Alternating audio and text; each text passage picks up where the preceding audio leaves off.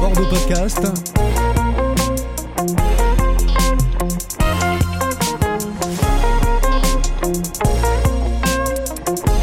Les Apicurieuses reçoivent Pierre Urmic, une émission animée par Sandrine Lajus. Nouveau rendez-vous pour bordeauxpodcast.com et nouvelle équipe pour cette plateforme de podcast consacrée à Bordeaux, un Bordeaux comme vous ne l'avez jamais entendu ni écouté.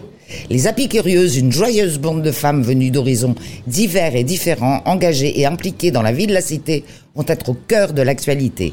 Avec Nathalie, Sylvie, Mélusine et Fabienne, les candidats à la mairie de Bordeaux vont se mettre à table.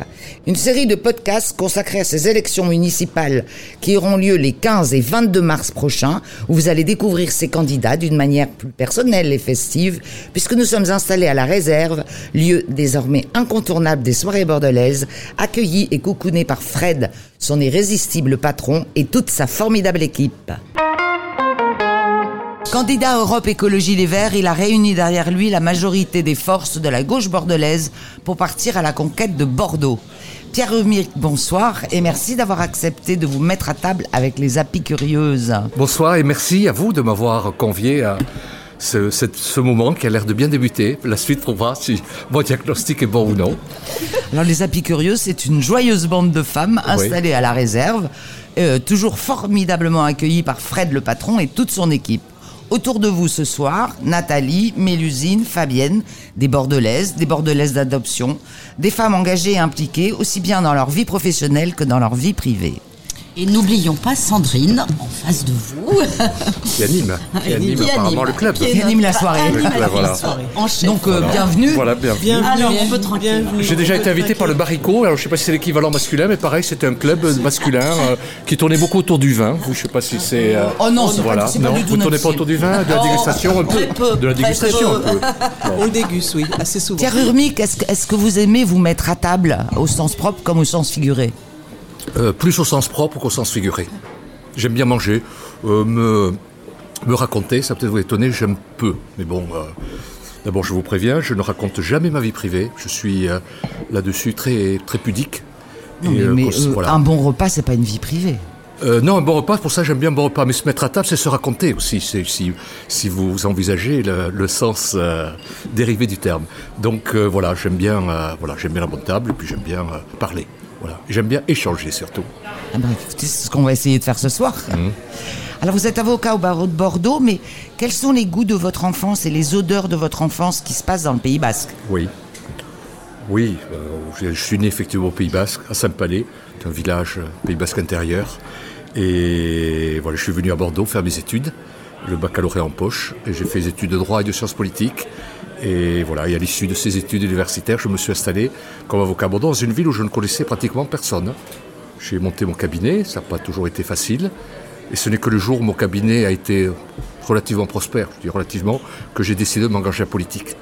Alors justement, on va y venir, mais vous ne m'avez oui. pas parlé des goûts de votre enfance Des goûts des... Et des odeurs de ce Pays basque euh, magnifique J'aimais, bon, alors, vous dire, parmi les goûts, j'aimais beaucoup le vélo déjà quand j'étais enfant. Mes premiers souvenirs d'indépendance quand j'étais enfant, ça a été le jour où on m'a enlevé les petites roues du vélo et où j'ai pu tailler la route. J'ai fait beaucoup de vélo, très jeune, tout petit. Et euh, donc un sentiment de liberté qui m'a toujours beaucoup animé. Et le vélo a été mon premier outil euh, de liberté. Je trouvais plus rapide que la marche à pied. Et euh, voilà, après que des bons souvenirs d'enfance, comme de tout, surtout à la, surtout la campagne, surtout à Saint-Palais, qui est un chef-lieu de canton, qui était une bourgade, une bourgade très agréable. Donc j'ai vécu une enfance très, très classique et, et heureuse. Excusez-moi, excusez-moi. Vous n'avez pas eu envie de revenir dans le Pays Basque? Non, parce que je suis devenu, peut-être malgré moi, très urbain. Ah. Très urbain. J'ai pris goût à la ville. Et j'ai connu Bordeaux, c'est assez amusant. Enfin, j'ai connu Bordeaux, bon, je suis arrivé étudiant. J'ai, parmi les premières années, j'ai beaucoup fréquenté la communauté basque de Bordeaux parce que je connaissais personne. Et après, j'ai eu la chance de. Je voulais gagner ma vie et donc j'ai été embauché par un journal qui s'appelait La Vie de Bordeaux, qui appartenait au groupe Sud-Ouest à l'époque. Donc j'ai travaillé pour eux et d'emblée, ils m'ont confié comme tâche de faire des, des, articles sur tous les quartiers de Bordeaux.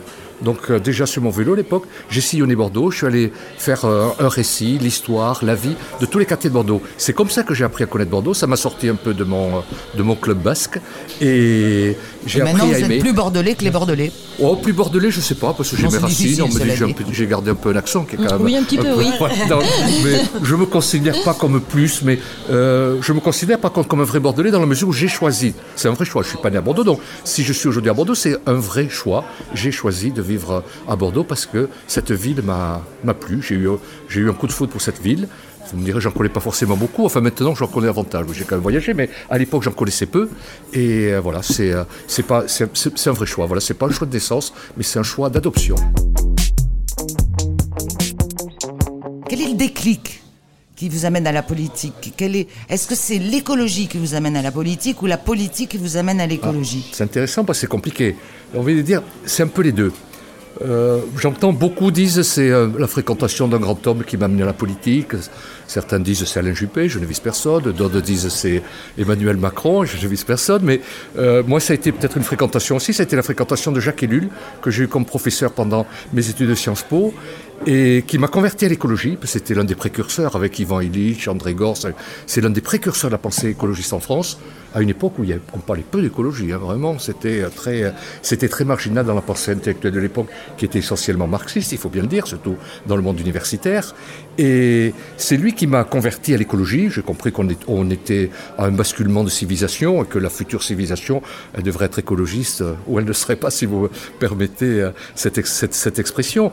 Mais donc il m'a convaincu à l'écologie et en même temps, Jacques Ellul euh, détestait la politique. Il avait été adjoint au maire de Bordeaux, Fernand de Guy, à la Libération. Il en gardait un très mauvais souvenir.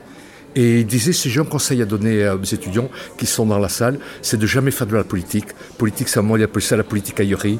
Il dit, c'est un monde l'écologie reste une, idéologie? Pas une idéologie, moi, c'est, pour moi, c'est une sensibilité. C'est, euh, on ne devient pas écologiste, si vous voulez, excusez-moi d'être peut-être un peu polémique, à 15 jours d'une élection. Quoi. Écologiste, on l'est ou on l'est pas. C'est une culture, c'est peut-être prétentieux de dire ça, mais c'est une vraie culture, et surtout, c'est une sensibilité. Et puis vous, vous Et- êtes vraiment, euh, ça on le sait. euh, Oui, j'ai été opiniâtre, assez fidèle à cet engagement, oui, y Ah oui, compris, y compris au moment où, euh, sur le plan intellectuel, sur le plan pardon, électoral, ça pesait très peu. Et euh, oui, je suis assez, euh, je suis tempérament assez opiniâtre, c'est peut-être mes racines basques, mais euh, donc très attaché, très, atta- très attaché, très attaché à l'écologie. Donc j'étais un disciple dissident de Jacques Ellul. Tiens, disciple fidèle sur sa pensée, mais dissident, en ce sens que j'ai pas suivi son conseil, et je regrette pas, euh, qui consistait à dire il faut, il faut beaucoup se méfier de la politique. Je m'en méfie beaucoup, donc j'y suis allé avec des pincettes en m'en méfiant beaucoup, mais bon, j'ai jamais renoncé, et voilà, je continue à en faire. Quand vous dites que les candidats d'un seul coup se sont appropriés l'écologie Oui. Oui. 15 jours avant, Oui. est-ce que c'est pas aussi parce qu'aujourd'hui on, est- on parle beaucoup de ce qui se passe autour de nous, loin de nous, mais tout près de nous, Euh, la sensibilisation aussi des enfants, parce qu'aujourd'hui c'est les, c'est les premiers à être les moteurs, on va dire, c'est eux qui nous alertent, qui Ah n'arrêtent oui. pas de nous dire, euh, ben, papa, maman ou papi, mamie, euh, qu'est-ce que tu fais? Oui. Euh, Qu'est-ce qu'on fait? Qu'est-ce que vous faites, vous? Oui. Donc c'est vrai que c'est peut-être un, un grand élan, il y a peut-être quelque chose aussi qui est en train de nous bouleverser. Oui, mais je suis à 100% d'accord avec vous. Je pense que ça vient des enfants. Moi, après les, les européennes, j'ai été très marqué par beaucoup de gens de ma génération et même d'amis qui m'ont dit euh, qu'ils avaient voté pour la première fois écologie parce que c'était leurs enfants qui les avaient amenés à l'écologie. Alors quand ils me disaient qu'ils avaient voté pour la première fois pour l'écologie, ça me fait un peu de peine. Ça veut dire qu'ils n'avaient jamais voté pour moi. mais par contre, j'ai compris qu'effectivement, c'était les enfants qui les avaient tirés un peu par la manche et qui, qui leur avaient dit non, non, écoute, c'est le monde, euh, le monde de demain, il se construit aujourd'hui, donc il faut vraiment que tu, euh, que tu votes, euh, que tu votes écologiste. Donc ça vient effectivement des enfants. Euh, alors j'espère que ces enfants, pour les élections municipales, tireront par la manche leurs parents et aussi et les amèneront voter pour, pour un monde meilleur. Alors vous, vous avez vu, vous le racontiez tout à l'heure, à vélo, Oui, euh, la, Bordeaux euh, et donc son évolution. Oui. On parle aujourd'hui d'un petit Paris. Est-ce qu'on va continuer à en faire un grand bordel? Oui, un petit Paris, c'est-à-dire une banlieue de Paris. Moi, je ne me résous pas au fait que, sous prétexte que Bordeaux est à deux heures de Paris par TGV, ça doit être une banlieue de Paris. C'est-à-dire qu'il faut, il faut tout bétonner, il faut faire vraiment, euh, je ne vais pas dire sarcelle, ça serait un peu euh, caricatural, mais euh, moi, je déplore que dans cette ville, ces dernières années, on a vraiment tout tout bétonné. Nos derniers espaces, quand vous voyez ce qui a été fait quand même au bassin flot, c'est la catastrophe. Ouais. Ce qui est en train de se faire à la Bastide, c'est pas mieux. Thomas Oui, oui, Brazza, je suis d'accord. c'est, euh, je suis allé encore, j'essaie de suivre un peu les Qui est pas travaux. C'est, Ouais, on, on bétonne, pas. on- on bétonne tout. Il faut loger de plus en plus de monde, etc. Ouais, mais à un moment ça. donné, il faut peut-être réfléchir aussi. Et puis euh, côté le- écologique, on peut repeindre en vert le béton. Oui, oui, mais c'est, vraiment de l'écologie de carte postale, oui. elle existe cette tendance écologiste-là. Mais euh, moi, je pense qu'il faut sauver nos derniers espaces naturels. C'est un point fondamental de mon programme euh, qui consiste à dire nous, on va décréter le zéro artificialisation des sols. Ça veut dire qu'il faut arrêter de bétonner, de bitumer nos derniers espaces naturels, d'autant plus qu'on peut construire. On peut construire ce que des urbanistes un peu modernes euh, appellent construire la ville sur la ville. C'est-à-dire il y a des tas d'endroits qui sont déjà artificialisés, qui sont déjà bétonnés, qui sont souvent des, des- des délaissés d'anciennes emprises industrielles, sur lesquels on peut construire. Donc il faut construire là-dessus. Il faut accepter aussi d'augmenter peut-être les étages euh, des échoppes. Il faut aussi accepter peut-être dans certains endroits des immeubles, des immeubles plus hauts. Mais surtout, il faut arrêter de sacrifier nos derniers espaces naturels pour, euh, au profit, excusez-moi de le dire, au profit de la promotion immobilière. hein. C'est- Complètement, Oui, d'ailleurs, vous parlez d'urbanisme Oui. humain, humaine, Oui, oui. humain, pardon, et écologique. Oui, et puis d'urbanisme résilient, c'est-à-dire un urbanisme adapté aux prochains, euh, aux urgences et aux défis que l'on aura affrontés, notamment le défi climatique. Ça suppose aussi qu'il y ait des espaces de fraîcheur en ville. On a, su- on a supporté un mois de juillet difficile hein, l'an dernier. Place Péberlan, il faisait 41,2 degrés quand même sur la place, Pé- sur la place Péberlan vers le 26 juillet. Euh, c'est quand Oui, même, non, mais là, ça va pas du tout. Hein, euh, non, ce qui, on ce qui est, s'est euh, passé. donc c'est les, les espaces verts, ils ont un double avantage. D'abord, les arbres, ça vous protège un peu de la chaleur. En même temps, ça capte aussi le CO2. Donc, si vous voulez, ce sont que des, ce sont que des avantages à planter, planter Ah, Il y a arbres. des espaces verts quand même dans Bordeaux. euh. Il y a de grands espaces verts, il y a peu de petits espaces verts de proximité. Très peu. Et il y a un nombre d'espaces verts par habitant à Bordeaux, excusez-moi de ne pas mais ceux-là je les ai retenus parce qu'ils sont très parlants. Bordeaux, vous avez 28 mètres carrés d'espaces verts par habitant. La moyenne des villes de la même strate, c'est 48 mètres carrés. Et des villes comme Strasbourg, c'est 118 mètres carrés par habitant. Euh, Donc Bordeaux, le maire en convient hein, d'ailleurs. Le maire en convient parfaitement en disant effectivement, euh, il y a carence. euh, donc il faut repenser l'aménagement urbain de Bordeaux. Quand vous passez, là je suis passé, j'ai traversé la place Tourny. La place Tourny, c'est une catastrophe. Pourtant, elle vient d'être aménagée. Il n'y a pas un arbre. Il n'y a Non, pas non, un arbre. mais il n'y en avait pas avant.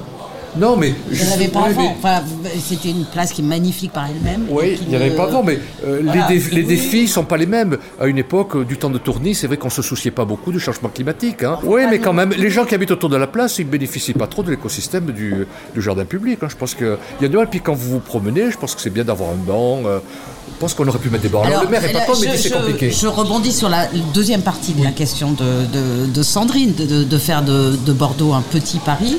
Est-ce que vous voulez, euh, comme à Paris, qu'il n'y ait plus aucune, que la, que la ville soit investie imps- exclusivement par les piétons, qu'il n'y ait plus de circulation, qu'il n'y ait plus de... euh, voilà. Et c'est- c'est- est-ce Des vélos, que- quand même. Oui, des vélos et des piétons. Et puis les automobilistes, hop, on les met je sais pas où. Non, alors je serais moins, moins caricatural que ça, mais par contre, je pense qu'il faut. Oui, non. non, je pense qu'il faut rééquilibrer les modes de déplacement. Je pense que actuellement et depuis longtemps, dans des villes comme Bordeaux, on a beaucoup favorisé la voiture. Euh, Ah la non, plus maintenant, plus maintenant. Non, maintenant, depuis c'est quelques années on ouais, ne mais- peut attendez, pas circuler en Alors, voiture. je vais vous dire. Alors, oui, moi, alors, les vélos- les- qui bouchée, hein, ça, la devient, ça devient aussi dangereux. Parce que, franchement, Oui, mais ils brûlent les feux, on, on manque de ça. Alors, L'histoire va dans le sens d'une diminution de la place de la voiture en ville. oui, mais alors à une époque, vous aviez parlé d'un code de la rue. On en est où de ce code de la rue? Parce que ça serait bien que la rue, ça soit pas toujours la guerre. Oui, mais je suis d'accord, ça fait partie de la pacification, le code de la rue. Moi, je suis pas pour que le. euh, actuellement, on a l'impression que c'est systématiquement le plus fort qui euh, opprime le plus faible. C'est-à-dire l'automobiliste opprime le cycliste et le cycliste opprime le piéton. C'est-à-dire chacun se sent un peu autorisé à opprimer euh, son voisin. Le code de la rue, c'est précisément une pacification, d'abord que tout le monde se respecte. Donc plus quand vous êtes cycliste un jour, vous pouvez être piéton le lendemain, automobiliste c'est pareil. Donc tout le monde apprendre à partager. Et cette notion d'équilibre paraît importante. Encore aujourd'hui, vous trouvez que la place de la voiture diminue, mais quand il y a un nouvel aménagement urbain qui se fait, c'est encore pratiquement 70% de la place qui est dévolue à la voiture. Or la voiture à Bordeaux, c'est 29% des déplacements. Donc moi je considère qu'il faut donner à la voiture ce qu'elle représente en part, excusez-moi d'être un peu techno, mais en part de modalité. C'est 29% des déplacements, mais il faut à peu près 29% de la surface et pas plus. Le vélo, moi je pense que le vélo est appelé à, euh, embellir. Je connais beaucoup d'automobilistes qui me disent, mais moi je sécuriserais bien à vélo s'il y avait de vraies pistes cyclables, sécurisées. Donc euh, il faut leur offrir ce choix. Donc c'est pas anti-voiture, mais c'est partager équitablement l'espace public. Pardon, mais je pense que les personnes âgées, euh, les banlieusards qui n'ont pas tous le tram pour les amener en ville, ces gens-là n'ont pas accès autrement à Bordeaux que par la voiture.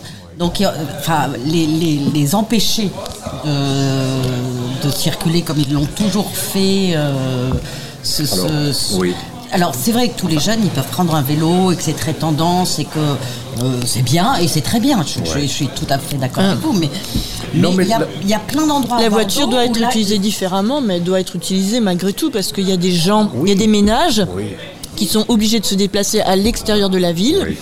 Et, Les euh, enfants qui vont à la et ça lance, ça, prive aussi une forme de dynamique aussi. Donc euh, il faut un juste équilibre. Il faut un équilibre. Pour ça, moi, je ne suis pas un anti-bagnole primaire. Franchement, je vous le dis, je ne suis pas du tout euh, anti-voiture. Je considère qu'il y a des gens qui n'ont pas le choix. C'est pour ça qu'à l'inverse d'autres programmes écologistes, par exemple, je n'ai pas voulu mettre le péage urbain dans notre programme, en considérant qu'il y a beaucoup de gens qui aimeraient se loger sur Bordeaux, qui viennent travailler à Bordeaux, qui n'ont pas le choix. Donc, ils ont été obligés de quitter la ville pour se loger plus loin. Si maintenant on leur dit, mais si vous voulez venir dans Bordeaux, vous devez payer un droit d'entrée. Oui, comme Et à là, Londres, je par trouve, oui, exemple. je trouve ça très injuste, Londres. personnellement.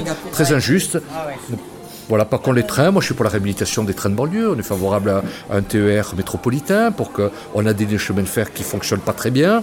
Il y a beaucoup de gens de Langon qui continuent à venir en voiture dans Bordeaux qui sont bloqués sur la rocade, alors qu'il y a une ligne de chemin de fer, par exemple, où on pourra avoir des chemins de fer cadencés toutes les 10 minutes, où les gens pourraient venir jusqu'à la gare Saint-Jean. Quand même, vous êtes en cœur de ville, la gare Saint-Jean. Vous avez en plus une ligne de Oui, mais- qui vous attend. Oui, mais après, Il y a- les il y a des heures aussi. commun sont saturés. Donc Oui. c'est- compliqué aussi. Enfin, c'est c'est- Tout est compliqué, c'est une mais- bonne solution. Je- Ouais. je mais la voiture, c'est pas agréable de venir en voiture dans Bordeaux non plus. hein. Je pense que vous faites état Ouais. des bouchons, etc. Vous êtes. euh, Bah, il n'y a pas de stationnement. C'est pas, y a- c'est pas, une solution. Puis moi, je crois beaucoup aux vertus de la marche à pied. D'abord, c'est très bon pour la santé, ça pollue pas. Et je considère que souvent les automobilistes ont une très mauvaise appréciation du temps euh, qu'il faut pour se rendre d'un point à un autre de la ville. Par exemple, moi, j'ai souvent des clients, enfin souvent, oui, des clients qui viennent, par exemple, on va dire, de la, de la rue Fondodège ou de la barrière Saint-Genès, et qui me disent c'est très difficile de venir chez vous pour se garer. Bah, je dis oui, effectivement, mais je dis vous avez mis combien de temps? Oh, J'ai mis au moins 40 minutes. Je dis mais vous êtes fou. À pied, il faut, il faut, il faut 20 Ah, là, il y a minutes. des trams en À plus pied, il faut 20 partout, là. minutes. Non, mais c'est vrai. À- En voiture, vous avez une très mauvaise appréciation du temps parce que vous mettez beaucoup de temps pour circuler en voiture dans Bordeaux. Oui, mais ça, faites-le c'est une vrai. fois à pied. Ça s'éduque. à. Ça s'éduque ça aussi Parce parce que c'est une époque. Je suppose que ce sont des personnes un peu plus âgées auxquelles Oui, vous faites oui, référence. Oui, oui. Donc c'est une époque où les gens euh, prenaient la voiture Exactement. comme qui rigolent Ouais, euh, et qui se déplaçaient par ce Oui, oui, oui. Je suis de cette fédération-là. Merci Fabienne de le, Non, mais- de le faire remarquer. Non, mais on peut pas mettre tout le monde à vélo, mais je pense qu'on peut. Je pense que beaucoup de gens peuvent marcher à pied. Je crois beaucoup aux, aux vertus de la marche à pied. Et Bordeaux est une petite ville. Vous dites un petit Paris, mais Bordeaux est une petite ville. hein. Vous êtes, euh, vous traversez Ah oui. Bordeaux à pied. Ouais. Il faut pas un temps inouï, franchement. hein. Oui, mais quelquefois, il Les pleut. Bordelais, Non, mais moi- la moitié des trajets à Bordeaux font moins de 3 km. C'est ça, la moitié. Donc, vous pouvez pas me dire que là-dessus, on peut pas capter beaucoup de, de transferts vers la marche à pied, quand même. Je, je pense que vous, a- vous vous adressez à une population jeune, euh, voilà. Et, et- et moi qui suis une vieille bordelaise, pas, pas, pas si vieille que ça, mais une vieille bordelaise avec des habitudes. Et j'ai encore mes parents et euh, euh, qui sont très âgés. Vous pouvez pas les faire marcher. Ils sont à Codéran, il y a, y a- y a peu de, de lignes de bus, euh, etc. Donc, mais, mais je suis foncièrement d'accord avec ce que vous dites, mais en même temps, je pense que vous, vous occultez une partie de la population bordelaise, les vieux bordelais, qui ont eu l'habitude, euh, voilà, on va faire une course en ville, on prend sa voiture et on, on, on se pose même pas la question, on prend pas le bus, on prend pas, euh, voilà. Donc cette partie-là de la population, euh, Ils conduisent pas beaucoup quand même. Hein. C'est bah, malheureusement, malheureusement, en vieilli- malheureusement, on conduit- on si. conduit moins qu'en Malheureusement, si. Ouais. Mais Euh, je pense qu'il faut peut-être songer aussi à un meilleur bon. équilibre de la ville, qui est davantage de commerce de proximité. S'ils Oui. peuvent faire leurs courses dans le Oui. quartier, vos parents, s'ils ne sont pas obligés d'aller. euh, Mais je pense que ça les arrangera. C'est leur ville. euh, voilà, ils ont, Oui, mais ils ont leur magasin. ouais, mais euh, ils souffrent de la pollution euh, aussi, vos parents. On est une ville très polluée, Bordeaux. On a des quartiers, le- la voiture, je suis désolé, ça pollue aussi. Oui, Et les oui, personnes oui. âgées souffrent aussi, comme les enfants, euh, particulièrement de, de la pollution. Oui, mais de Donc- créer des embouteillages, ça ne favorise pas la non, qualité mais de de diminuer non la place de la voiture, oui, on respire un air plus sain quand même. Moi, je pense, que, excusez-moi de le dire, d'être un peu catégorique, je pense que la diminution de la place de la voiture en ville, c'est le sens de l'histoire. Il ne faut pas le faire à la hussarde, il faut le faire progressivement, mais je pense qu'aujourd'hui, il y a beaucoup de villes. Regardez en Italie, moi je vais, c'est souvent en Italie, le nombre de villes maintenant qui ont carrément interdit l'accès, euh, l'accès des voitures en ville. C'est quand même une ville où vous circulez à pied, où vous n'êtes pas en permanence euh, soumis au trafic automobile. Je trouve que c'est une ville qui est plus apaisée, plus agréable. hein. Alors moi j'utilise le vélo. euh, Il faut des navettes. Je pense à vos commun, parents, par exemple. Moi, je suis pas pour les grands bus, c'est ce qu'on appelle les BHNS, là, qui vont de, de Désine jusqu'à. Enfin, euh, c'est des bus immenses. Moi, je suis pour des petites navettes électriques. euh, Oui, éventuellement gratuites, Gratuites, mais pour vos euh, parents, pour vos Comme parents. ce qui- enfin, ça c'est ce qui se fait à tout- J'essaie de me Arcachon, projeter aussi c'est- sur, c'est- sur des solutions concrètes. Arcachon, c'est ce qu'ils font d'ailleurs. Oui. Et c'est bien Oui. ce qu'ils font d'ailleurs. Euh, mais moi j'utilise le vélo. euh, ce qui est problématique, moi je trouve, c'est quand même le stationnement pour les vélos. Oui. Là, oui. il y a quand même un souci. Ouais. Là, j'ai trouvé, mais c'est vrai, on manque d'arceaux et ça Ah coûte oui. pas cher. Autant le stationnement voiture, ça coûte cher, le stationnement vélo, c'est rien. Il y a très peu de places de stationnement pour le vélo à Bordeaux. Je fais aussi bien, les vélos sont accrochés n'importe où, au Oui. panneau de, de signalisation, alors que des arceaux, ça coûte pas cher. Oui, mais, euh, Ça, ça manque hein, cruellement. oui, hein. oui. Pour rester dans la comparaison avec Paris, euh, ce mini Paris, euh, les loyers ont explosé, le, prix du mètre carré aussi. Est-ce qu'on va continuer à se priver d'une population dans Bordeaux? Parce que c'est ce qui va arriver un de ces jours avec ce que ça comporte. Par exemple, à Paris, il y a des écoles qui ferment dans certains arrondissements. Est-ce que, est-ce que ce qui va nous arriver à, nous de refuler une de refouler, pardon, une population hors de Bordeaux Mais si on ne fait rien, oui, mais je pense que on peut faire des choses. Euh, vous savez pourquoi à Bordeaux les, les prix de l'immobilier ont beaucoup augmenté aussi? Parce que par rapport au prix de Paris, c'était pas très cher. Tous les Parisiens qui sont venus arriver à Bordeaux, vous leur dites 5500 euros du mètre carré. Par rapport à Paris, c'était c'était c'était pas donné. mais c'était très cher par rapport par rapport au Bordelais. Nous, on, présente un certain nombre de, de solutions qui sont un peu techniques, notamment ça passe par ce qu'on appelle un établissement public foncier, qui consiste à dire il faut que la collectivité progressivement euh, ait un patrimoine immobilier et que ce patrimoine immobilier, elle le mette sur le marché à des prix qui ne sont pas ceux. euh, euh, Mais on peut réguler ça La loi, on peut le réguler euh, en ayant une politique un peu osée, je dirais. Certaines villes le font, comme Rennes, par exemple. Rennes, il y a des années qu'ils ont un établissement public foncier et actuellement, ils mettent sur le marché des terrains qui ne sont pas au prix du marché, qui sont à un prix bien, bien inférieur. Il y a aussi des solutions qui existent. C'est ce qu'on appelle des offices fonciers solidaires, qui consistent à dire, pareil, c'est la collectivité qui met à la disposition des terrains sur lesquels vous pouvez construire une maison, vous pouvez construire un immeuble, mais vous n'êtes propriétaire que des murs. Vous n'êtes pas propriétaire du sol. Si bien que vous pouvez acquérir un immeuble à peu près 30 ou 40 de moins cher que le prix si vous devez acheter le terrain plus la construction et vous payez un, vous payez un loyer correspondant à la location du sol qui est euh, lissé sur des tas d'années et sur un prix insignifiant. Et on évite la spéculation dans la mesure où si vous vous décidez de vendre votre logement que vous avez payé 30 ou 40% moins cher qu'un logement classique parce que vous n'avez pas payé, vous n'avez pas payé l'emprise, vous n'avez pas payé le sol, vous avez l'obligation de vendre en tenant compte d'un quotient euh, d'augmentation euh, très, très, mesuré. Ça se fait dans certaines villes. Il faut, moi, plusieurs fois, j'ai dit à la Juppé, j'ai dit, mais vous savez, ça fonctionne, ça fonctionne, ça fonctionne bien à Rennes. Il faut le faire à Bordeaux. Juppé, qui était parfois agacé et même arrogant, me disait, écoutez, monsieur Hormic, si c'est si bien que ça, Rennes, vous n'avez qu'à aller habiter Rennes. Je supportais pas ce type, je trouve ça, je trouve ce type d'argument totalement, totalement stupide. Je dis, mais j'ai autant le droit que d'autres de vivre à Bordeaux. moi. Mais voilà, il me disait, allez vivre à Rennes. Mais il y a des outils qui existent dans des villes, qui fonctionnent. Et Bordeaux, on est un peu, on est fier d'être bordelais. On se dit, euh, voilà, on est, euh, on est meilleur que les autres, etc. On est Mais très faut chauvin. regarder, il faut un peu. Nous, on s'inspire beaucoup de Barcelone, par exemple, dans, dans un certain nombre de propositions que l'on fait dans ce qu'on appelle les quartiers apaisés, etc. Donc, il y a des solutions qui fonctionnent ailleurs. La quoi les quartiers voir. Parce que justement, l'afflux de la population Oui, engendre des problèmes d'insécurité, oui. de saturation des écoles, de, des, des trams. C'est quoi un Oui, quartier alors, apaisé bah, alors, ça peut-être pas vous plaire. Déjà, un quartier apaisé, c'est un, un quartier dans lequel la place de la voiture a été réduite. Et surtout, voilà, non, mais c'est une forme d'apaisement aussi. C'est surtout dans lequel on fait en sorte, c'est ce qu'ils font à Barcelone, que des quartiers ne soient plus des itinéraires de, de transit. C'est-à-dire maintenant vous avez le système Waze, c'est très commode, vous avez des quartiers qui autrefois étaient relativement calmes, qui maintenant, comme les grandes artères sont bouchées, passent par ces quartiers-là. Donc à Barcelone, ils ont trouvé, ils ont terriblement compliqué, ils n'ont pas interdit la circulation, ils l'ont compliqué, en faisant des sens interdits, etc. C'est bien que si vous voulez juste traverser le quartier, vous ne pouvez plus le faire. Vous pouvez plus traverser ce quartier, mais par contre les riverains ont bien entendu le droit de, le droit de, traverser, le droit de traverser le quartier. La chaussée est, euh, est étroite, les trottoirs sont très larges, on met des arbres, on crée, le quartier apaisé, c'est créer de la convivialité. Vous savez, là où vous avez de la convivialité, là où les gens se connaissent, je vous garantis qu'il y a aussi moins de délinquance. Quartier où tout le monde se connaît. Quelqu'un vient dans, dans votre rue, vous avez, alors on peut dire c'est un concierge, mais il va dire tiens, mais j'ai vu cela là qui rôdait un peu, etc. Je vous promets que vous gagnez en convivialité. Quand vous avez un quartier qui est uniquement traversé par un flot ininterrompu de voitures, les gens se connaissent pas. La sortie des écoles, moi je suis assez favorable à ce qu'il y ait des squares à la sortie des écoles. Il y a peu de, on n'a pas la culture du square à Bordeaux. On a la culture Ah du jardin non, public, non. du parc bordelais, des endroits où les gens peuvent se poser et se connaître. Souvent, les gens vont chercher les enfants à l'école et puis ils partent. Il y aura un endroit à proximité de l'école où les parents pourraient, euh, pourraient discuter, où les enfants pourraient jouer. Je vous promets que ça jouerait dans la convivialité. Donc pour moi, l'écologie, c'est un peu la, la convivialité et la notion d'apaisement. Ben, écoutez, euh, euh, je pense que Bordeaux a un peu de retard dans ce type d'aménagement urbain.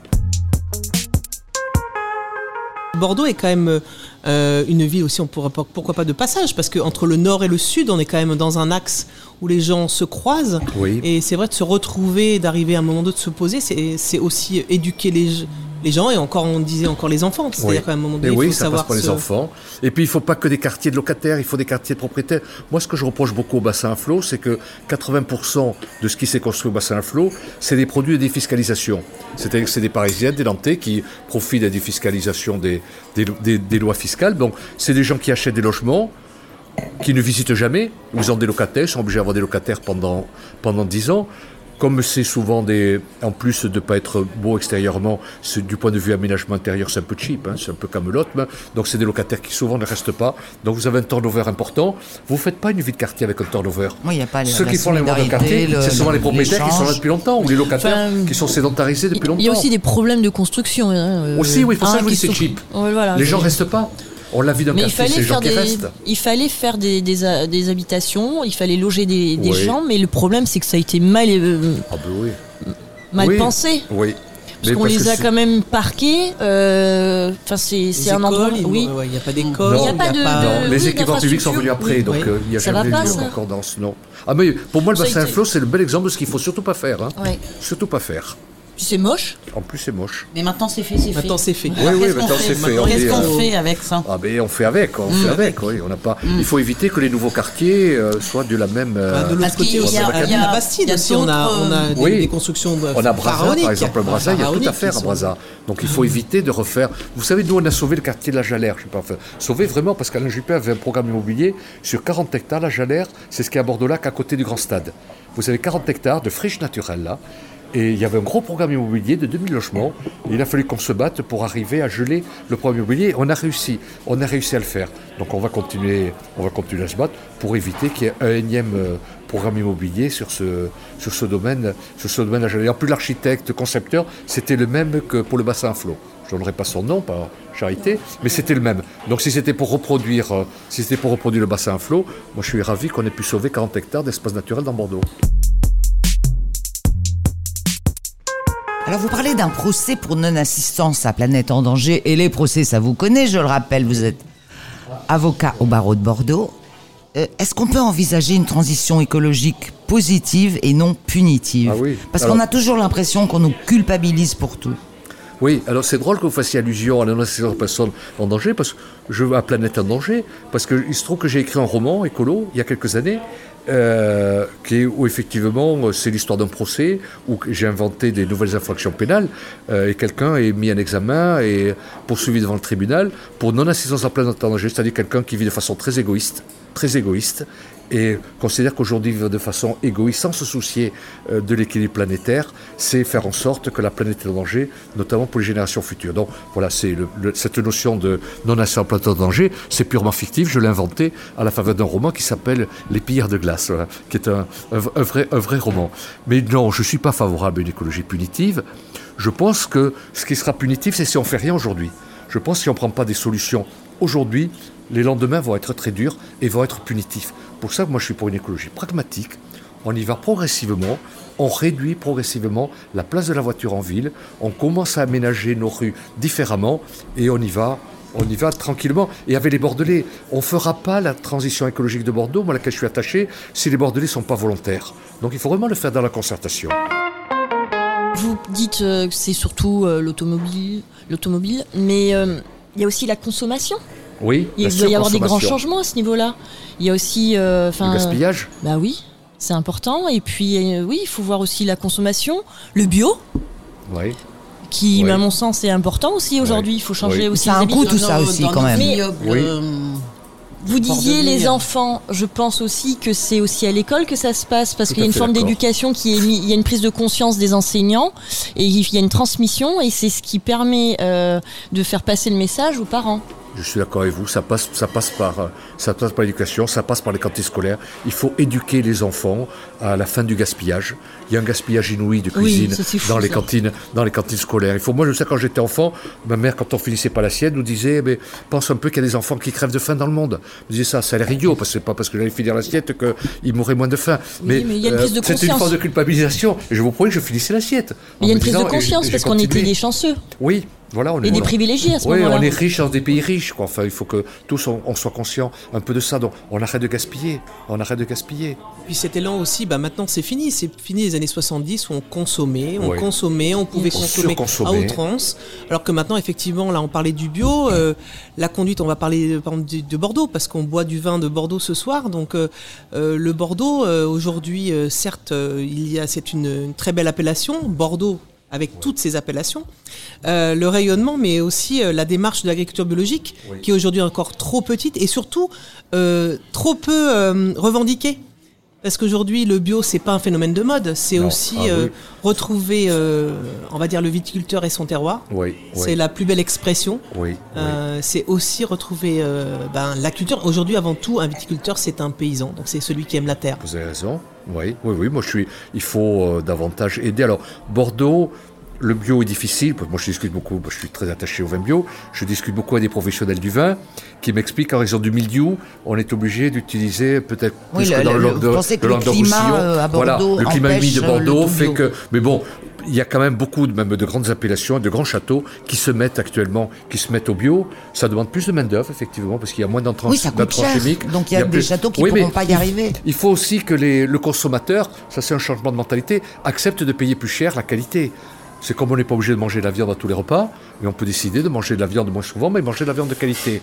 Le vin, je trouve qu'il faut accepter de payer un peu plus cher des, des produits de vignerons qui ont fait, cette, qui ont Mais- fait cet effort-là. Tout un prix, Est-ce tout un coût. que, est-ce que ce ne sont pas que les grands châteaux qui vont pouvoir se mettre à cette euh, agriculture bio et les petits euh, Non, il y a beaucoup de petits producteurs vont, viticulteurs. vont- vont beaucoup pâtir de ça. si- Non, si il y en le a qui s'y mettent. est, hein. euh, Il y en a qui s'y mettent. hein. ouais. Il y en a beaucoup. Et puis Ouais. après, c'est peut-être aussi euh, aujourd'hui euh, les soutenir dans, dans, cette, dans leur démarche, parce que l'agriculture biologique, elle existe depuis très longtemps. Hein, c'est c'est une certification euh, euh, officielle. Il y a aussi après tous les courants de la biodynamie qui est aujourd'hui euh, euh, intègre, euh, on va dire, une culture avec euh, les astres. Mais c'est vrai que cette démarche euh, de l'agriculture biologique aujourd'hui, c'est aussi préserver nos sols. Les intrants chimiques, c'est du poison. Tout à fait. Donc c'est aussi euh, euh, préserver le sol de, de Bordeaux, Oui. euh, ce qui nous fait, ce qui nous nourrit. Si on est dans la démarche de la proximité, comme vous dites, c'est-à-dire retrouver la proximité dans sa consommation.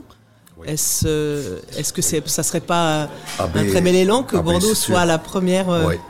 Oui. Alors nous, on a donné un signe, excusez-moi de parler sur notre liste pour les municipales. On a une commerçante qui est caviste, rue Fondodège, et caviste bio. Il n'y a pas beaucoup. Sandrine pas Ah, ça vous la connaissez Ah, voilà. bah oui. Ah, ouais. J'étais chez elle hier d'ailleurs. Alors, bon, voilà. Donc c'est Sandrine Jacotto, voilà, mais c'est très bien. Mais elle On est la caviste, elle est voilà, on la salue, c'est écoute l'émission. Moi, je suis très content qu'elle ait accepté de venir euh, sur notre liste. Et elle est caviste bio et très sensible aux, aux- aux thématiques que vous abordez. Donc je trouve bien de donner une image du vin de Bordeaux qui soit plus bio que l'image traditionnelle. Donc euh, Oui, mais je trouve le CIVB n'est pas suffisamment offensif, à mon avis, sur le terrain de la promotion des vins bio. Moi, je trouve ça un peu dommage. Mais on a quelque chose à faire avec le vin. Enfin, je veux dire, c'est une image, mais c'est aussi euh, des ouvertures sur des métiers. C'est euh, c'est une dynamique qui. Parce qu'en fait, euh, moi, je trouve qu'à Bordeaux, ce qui manque, c'est un peu l'industrie quand même. Enfin, il n'y a Oui. pas de, de, de grosses sociétés. Et le vin est là. Et je pense qu'on a un terrain, on a, on a des moyens et on devrait quand même le mettre en avant. Et euh, ça doit aussi passer par de la formation, j'imagine. Enfin, euh, Il y a plein de choses à faire. Oui, oui, oui. Éduquer le goût aussi. Je trouve qu'il faut apprendre aussi à éduquer le goût. Et euh, c'est vrai que boire un vin de qualité, je trouve que ça fait partie des plaisirs de la vie. Demandez si j'aimais être à table, mais j'aime bien être à table, boire boire un bon vin.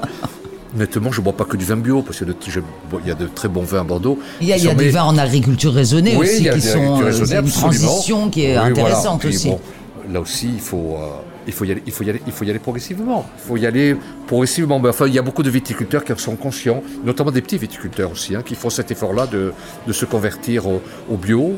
Et euh, on a d'excellents œnologues à Bordeaux. Je vois par exemple Franck Dubourdieu, qui est médecin et œnologue, qui est particulièrement sensible aux dégâts euh, des vins euh, chimiques, je dirais, euh, qui travaille beaucoup pour la promotion, de, la promotion du vin bio.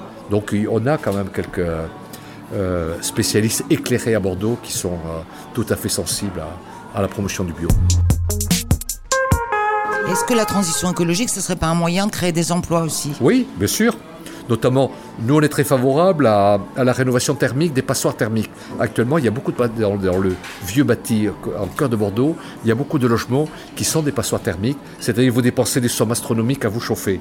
Je pense qu'il faudrait euh, une incitation des pouvoirs publics pour que les gens fassent, les propriétaires essentiellement, fassent des travaux euh, d'isolation. Euh, D'abord, ça ferait travailler l'artisanat local, hein, ces emplois non délocalisables. Et je pense qu'il y, a un vrai- y a un vrai marché autour de l'isolation des logements. Et donc, nous, on fera en sorte de- d'essayer d'encourager les, pro- les, propriét- les propriétaires à rénover des logements, par des mesures fiscales éventuellement. Et je pense que ça serait pour le plus grand profit de beaucoup d'artisans euh, qui commencent à se spécialiser actuellement dans la- l'isolation des logements. Pour moi, c'est un très très gros marché. Et puis aussi pour ceux qui vivent à Bordeaux, qui aujourd'hui, le budget, euh, quand on regarde les budgets euh, logement, euh, Ah, ben oui. le, lo- le loyer plus surtout Plus les charges. plus les charges. Les charges, le chauffage coûte une fortune. Quand c'est pas en plus la clim, parce que maintenant on construit beaucoup d'immeubles qui ne sont euh, habitables que, que s'il y a de la clim. Alors qu'actuellement il y a des matériaux qui permettent d'éviter la climatisation quand même, mais ça coûte un peu plus cher. Là aussi c'est comme le bio, il faut accepter aussi à un moment donné peut-être de payer un peu plus cher. Vous vous y retrouvez. hein. Les charges de chauffage, ça devient, euh, c'est très lourd. Hein. Avec très lourd. Oui, mais quelqu'un qui n'a pas d'argent, il est obligé de faire des choix aussi. Ça, on est toujours avec un rapport face à l'argent, enfin Ouais, au- ouais. le panier. euh, c'est compliqué. ouais, ouais. On a tendance à, à- à passer ça en second plan malgré tout, parce que quand on a un salaire, euh, un petit Moyen, salaire moyen, eh bien. euh, je dirais que c'est une forme de luxe de pouvoir s'accorder ce genre de, de, de Ouais. pensée ou de, de, de- de privilège. Alors c'est vrai que c'est une réflexion, mais n'en demeure pas moins que c'est quand même l'argent. euh, Mais oui, mais il faut que je pense que les pouvoirs publics doivent s'investir là-dedans. Il faut qu'il y ait une carotte pour que les gens, euh, il faut qu'il y ait un phénomène, euh, un phénomène déclencheur. Il faut leur dire qu'ils vont économiser 30 ou 40% sur leurs frais de chauffage. Je pense que ça parle aux gens. Alors, ça coûte un peu d'argent à l'investissement, donc pour ça, il faut les aider au niveau de l'investissement. Mais après, au niveau de la vie courante, je pense avoir un logement bien isolé, vous vous y retrouvez tous les mois, hein, tous les mois. mais Quand- par- Pardon. Ah, pardon. Alors, par exemple, là, on parlait des voitures, les voitures électriques. Oui. Alors, euh, c'est une avancée. Ceci étant, il n'y a rien, il n'y a pas non plus des, des- des endroits pour, euh, pour, le, Non. pour Non. charger sa voiture. Ouais. Donc, c'est vrai que de temps en temps, on a le sentiment que on, on met des, des choses en avant et derrière, ça ne suit pas. Oui. Est-ce que par exemple, quand on s'est aperçu que la maison brûlait et qu'on regardait ailleurs et qu'on n'avait plus envie de regarder ailleurs, est-ce que là, il y a, il y a- on n'a on n'a pas trouvé les solutions euh, pour y aller lentement? Parce que les Ça gens, commence quand même, hein. On peut pas. euh, Je crois que ça commence. Je crois que la prise de conscience dont on parlait tout à l'heure fait que les gens sont prêts, y compris à faire quelques sacrifices. En disant, euh, la planète, c'est aussi la planète de nos enfants. Et donc, on peut, on n'est pas obligé, par exemple, de prendre l'avion pour Paris. Moi, ce qui me sidère, c'est qu'il y a encore des gens qui vont, à, qui vont à Paris en avion. Ah bah oui, mais quand il y a des grèves de train, c'est pratique l'avion. oui, mais enfin, il n'y a pas tout le temps des grèves de train. Il y en a qui n'attendent pas les grèves de train pour aller à, à Paris en avion. Le trafic entre Bordeaux et Orly a assez peu baissé depuis qu'il y a TG le TGV. J'ai vu des chiffres, c'était, ça avait baissé seulement de 27%. Ça veut dire qu'il y a des gens qui continuent à aller. Ils sont persuadés qu'on va plus vite. euh, qu'on va plus Ah non, vite. mais ça c'est une erreur d'ailleurs. Si vous comptez tout, en plus c'est des temps qui sont hachés. Moi je trouve le TGV 2 heures de Paris, c'est quand même. euh, Ouais, puis on est dans une le aubaine, centre. quoi. Même si c'est parfois trop court. Moi quand je vais plaider à Paris, je trouve que 2 heures, j'ai pas le temps de regarder le dossier. Donc s'il y avait une demi-heure de plus, des fois je Ni- me ni de faire une sieste. C'est très rapide. Comment? Ni de faire une sieste. non, en de deux faire une heures. sieste, ça c'est pour le retour, c'est pour me reposer. Donc euh, je pense qu'il faut accepter de prendre le. Moi je, je trouve que le train c'est bien, ça pollue peu le train. euh, L'avion ça pollue. Donc euh, il y a des choix à faire, des choix de vie. Mais vous pensez pas que c'est un peu trop tard? Moi, de Non. temps en temps, ça m'inquiète un petit peu. hein. Non, non, c'est jamais trop tard. Ne nous mets pas un côté anxiogène à l'affaire. parce non. que ça, c'est le problème Non, non, faut être volontaire. Non, non, moi, c'est jamais trop tard, non. Jamais. Donc on Non, peut non. encore changer alors. Ah, mais j'en suis persuadé, moi. Moi, sinon, j'arrêterais de faire la politique. hein. Je plierais les bagages et. Non, non, je pense qu'on peut encore changer, ouais. Je pense qu'il ne faut pas trop traîner. Oui, voilà, Hein, quand même, hein, on est bien d'accord. Transition écologique, euh, on la fait maintenant ou on la fera pas et les lendemains seront douloureux. Et là, vous aurez l'écologie punitive. Donc, je pense qu'on peut encore le faire. Mais il ne faut pas louper les 10 ans qui viennent, vont être cruciales. hein. On a des engagements à respecter en matière d'émissions de gaz à effet de serre. Donc, il faut prendre des décisions d'ores et déjà. D'ores et déjà. Et qui, manifestement, je le dis euh, de façon un peu péremptoire, n'ont pas été prises à Bordeaux. Donc, nous, nous, nous, on les prendra. Oui, quand vous y serez. Quand on y sera. Et si on y est, je ne veux pas être fanfaron, je dis si, si, si, si on y est. Voilà, savez, c'est une compétition, une, une campagne électorale. Après, c'est le meilleur qui gagnera. Et si Voilà. vous êtes maire de Bordeaux, vous arrêtez euh, le barreau de Bordeaux? Oui, oui, j'arrêterai. oui. Bon, là, je peux vous dire, actuellement, j'ai une activité professionnelle qui est un peu ralentie, hein, même si je me lève très tôt le matin. Et, euh, ouais, elle est un peu ralentie, mon activité professionnelle. Oui, oui, donc j'arrêterai. Moi, je suis contre le cumul des mandats. Considère que maire, c'est un, trava- un travail à plein temps qu'il ne faut pas faire. En même temps, moi, je suis contre la professionnalisation de la politique. hein. Je considère qu'il faut ouvrir la politique à des professionnels. Et il ne faut pas laisser la politique confisquée par ceux qui, sous prétexte qu'ils ont fait leur métier, euh, la monopolisent. Il faut qu'en politique, il y ait des professionnels qui s'engagent. Euh, je trouve que c'est un gage de biodiversité. Or, actuellement, de plus en plus, la tendance, c'est des gens qui rentrent de plus en plus dans la carrière politique, de plus en plus jeunes, hein, et qui après ne peuvent plus en sortir parce qu'ils n'ont pas de métier, ils n'ont pas de plan B, donc euh, ils s'acharnent à rester au pouvoir, ou euh, en tout cas ils deviennent un peu les mercenaires des partis politiques, selon moi. Et euh, moi je suis très attaché au fait que des professionnels s'investissent en politique. Alors c'est un choix de vie. hein. Moi, l'année où je me suis engagé en politique, j'ai vu mon chiffre d'affaires professionnel qui a été divisé par deux. hein. Vraiment pas dedans. Eu un moment un peu difficile, en plus que des mandats pas très lucratifs, conseiller municipal de Bordeaux opposition. Oui, vous êtes conseiller je- municipal de Bordeaux oui, depuis mais- 95. oui, je gagne 275 euros par mois. Quoi. Je dire, c'est pas la pas du gain hein, qui m'a fait devenir conseiller municipal d'opposition à Bordeaux. Donc, euh, heureusement que j'avais mon métier. Alors, par contre, beaucoup cumulent ça avec autre chose, conseil départemental, conseil régional. Je n'ai jamais cumulé. J'ai toujours été, euh, je me suis pleinement consacré à mon mandat de conseiller municipal de Bordeaux. Et heureusement, j'avais un métier qui me permettait de vivre euh, par ailleurs. Mais euh, je trouve ça plutôt pas mal que la politique aussi ait des, euh, des, des professionnels, quoi des professionnels et pas des professionnels à la politique. Voilà. Je suis un amateur, moi. Éclairé, j'espère, mais, euh, mais un amateur. On va se quitter sur ces bons mots. Bon, bon, écoutez, Merci beaucoup Pierre voilà. Mick d'être venu vous euh, pour votre accueil. vous mettre à table avec nous. Bon. et puis rendez-vous le 15 mars Eh oui. euh, devant les urnes. Et le 22, sûr. il y a deux tours. Et le 22. J'espère. Euh, Ce que j'allais vous dire, attendez, 22? attendez, pour l'instant on va, on va Oui, parler oui, on est 15, d'un hein. volcan. Oui, oui. Si je fais le plein de volcans, je serais ravi. Hein. Voilà, merci en tout cas pour votre accueil Merci. et Merci, pour vos questions pertinentes et impertinentes des fois. 不能让你的。亲朋